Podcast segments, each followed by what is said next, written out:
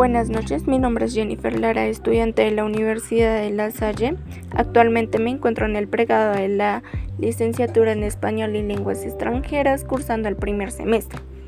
El día de hoy abordaremos un libro titulado Cartas a quien pretende enseñar de Paulo Freire, cuyo libro fue tomado vía electrónica, el cual fue editado por siglo XXI y cuya traducción fue realizada por Estela Mastrangelo en el año 2010.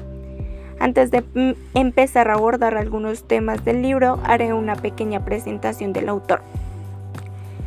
Paulo Freire nació el 19 de septiembre de 1921 en Recife, capital de Pernambuco, provincia brasileña. Fue un educador y experto en temas de educación, siendo uno de los más influyentes teóricos de la educación del siglo XX. Freire desde muy pequeño conoció la pobreza y el hambre por lo cual presenció la época llamada la Gran Depresión en 1929. Esto influenció en su perspectiva educativa en cuanto a las poblaciones menos desfavorecidas. En 1943 ingresó a la Facultad de Derecho de la Universidad de Recife, donde estudió al mismo tiempo filosofía y psicología del lenguaje. No ejerció su profesión como abogado, por consecuente Freire prefirió dar clases en secundaria, lo cual le permitió poner en práctica sus propuestas educativas.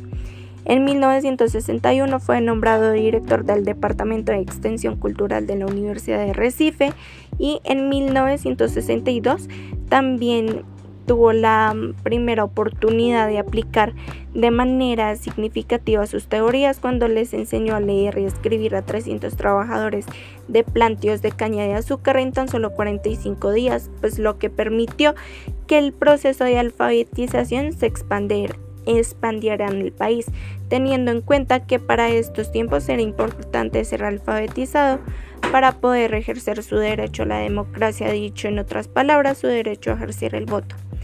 Sin embargo, la experiencia duró muy poco, ya que en el año 1964 un golpe de Estado militar puso fin a su proyecto. Freire fue encarcelado como traidor durante 70 días y tras eso se tuvo que exiliar en Bolivia y después en Chile. En 1967 Freire publicó su, su primer libro, La educación como práctica de la libertad, y un año antes había escrito su famosa obra Pedagogía del Oprimido, la cual fue publicada en inglés y español en los años 1970.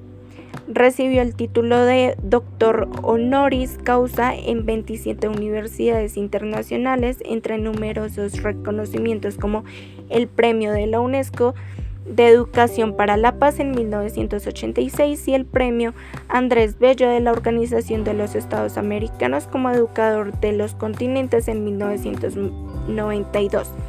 Murió en São Paulo en 1997.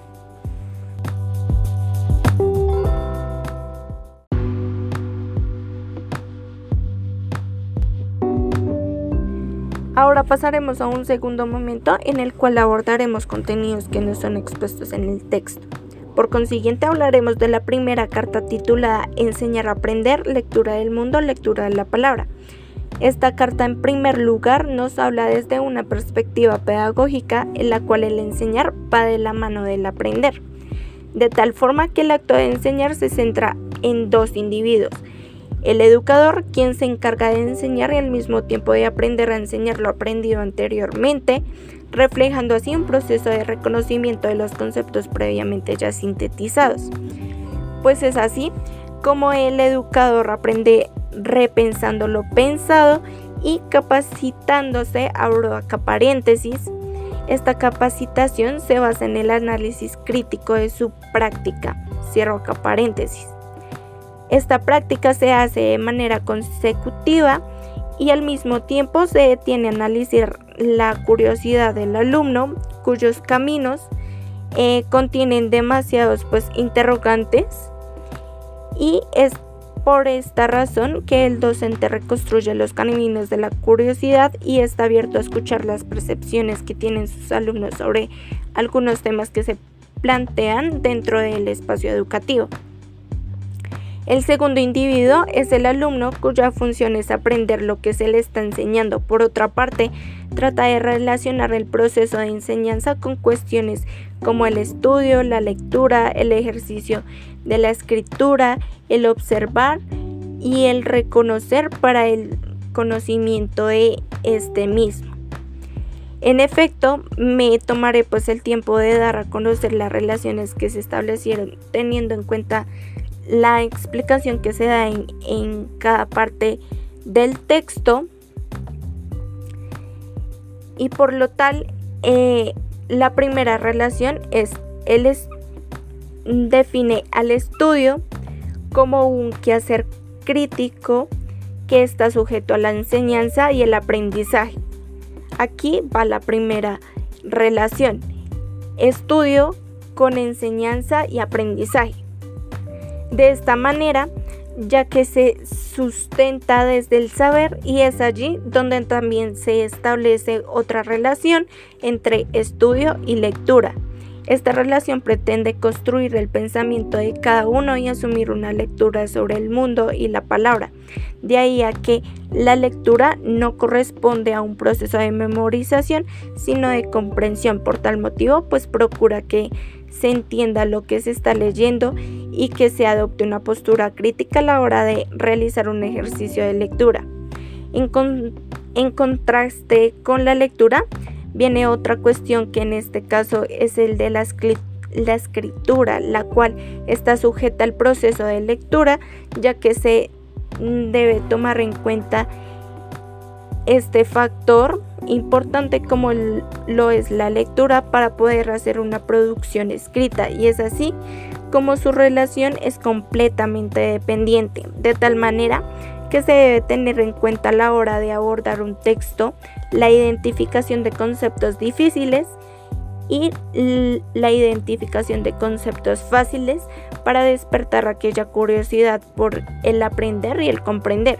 Asimismo se define a la enseñanza y todos los factores que la influyen como un proceso que requiere de paciencia, de dedicación e interés.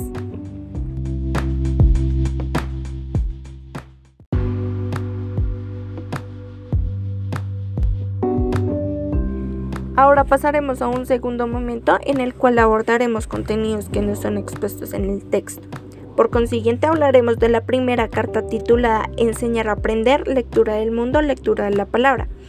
Esta carta en primer lugar nos habla desde una perspectiva pedagógica en la cual el enseñar va de la mano del aprender, de tal forma que el acto de enseñar se centra en dos individuos, el educador, quien se encarga de enseñar y al mismo tiempo de aprender a enseñar lo aprendido anteriormente, reflejando así un proceso de reconocimiento de los conceptos previamente ya sintetizados. Pues es así como el educador aprende repensando lo pensado y capacitándose, abro acá paréntesis, esta capacitación se basa en el análisis crítico de su práctica, cierro acá paréntesis. Esta práctica se hace de manera consecutiva y al mismo tiempo se detiene a analizar la curiosidad del alumno cuyos caminos eh, contienen demasiados pues interrogantes y es por esta razón que el docente reconstruye los caminos de la curiosidad y está abierto a escuchar las percepciones que tienen sus alumnos sobre algunos temas que se plantean dentro del espacio educativo. El segundo individuo es el alumno cuya función es aprender lo que se le está enseñando. Por otra parte, trata de relacionar el proceso de enseñanza con cuestiones como el estudio, la lectura, el ejercicio de la escritura, el observar y el reconocer para el conocimiento de este mismo. En efecto, me tomaré pues el tiempo de dar a conocer las relaciones que se establecieron teniendo en cuenta la explicación que se da en, cada parte del texto y por lo tal eh, la primera relación es él define al estudio como un quehacer crítico que está sujeto a la enseñanza y el aprendizaje. Aquí va la primera relación. Estudio con enseñanza y aprendizaje. De esta manera, ya que se sustenta desde el saber y es allí donde también se establece otra relación entre estudio y lectura. Esta relación pretende construir el pensamiento de cada uno y asumir una lectura sobre el mundo y la palabra.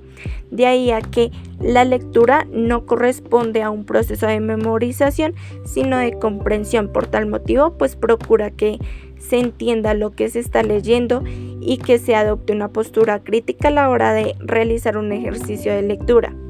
En, en contraste con la lectura, viene otra cuestión que en este caso es el de la, la escritura, la cual está sujeta al proceso de lectura, ya que se debe tomar en cuenta este factor importante como lo es la lectura para poder hacer una producción escrita y es así como su relación es completamente dependiente, de tal manera que se debe tener en cuenta a la hora de abordar un texto la identificación de conceptos difíciles y la identificación de conceptos fáciles para despertar aquella curiosidad por el aprender y el comprender.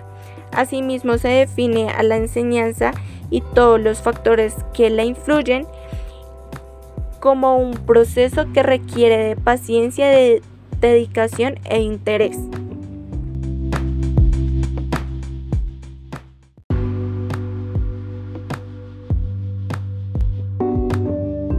Para concluir, pasaremos a un cuarto y último momento, el cual pretende resaltar los aportes que dejaron dichas cartas al quehacer profesional del docente o del educador.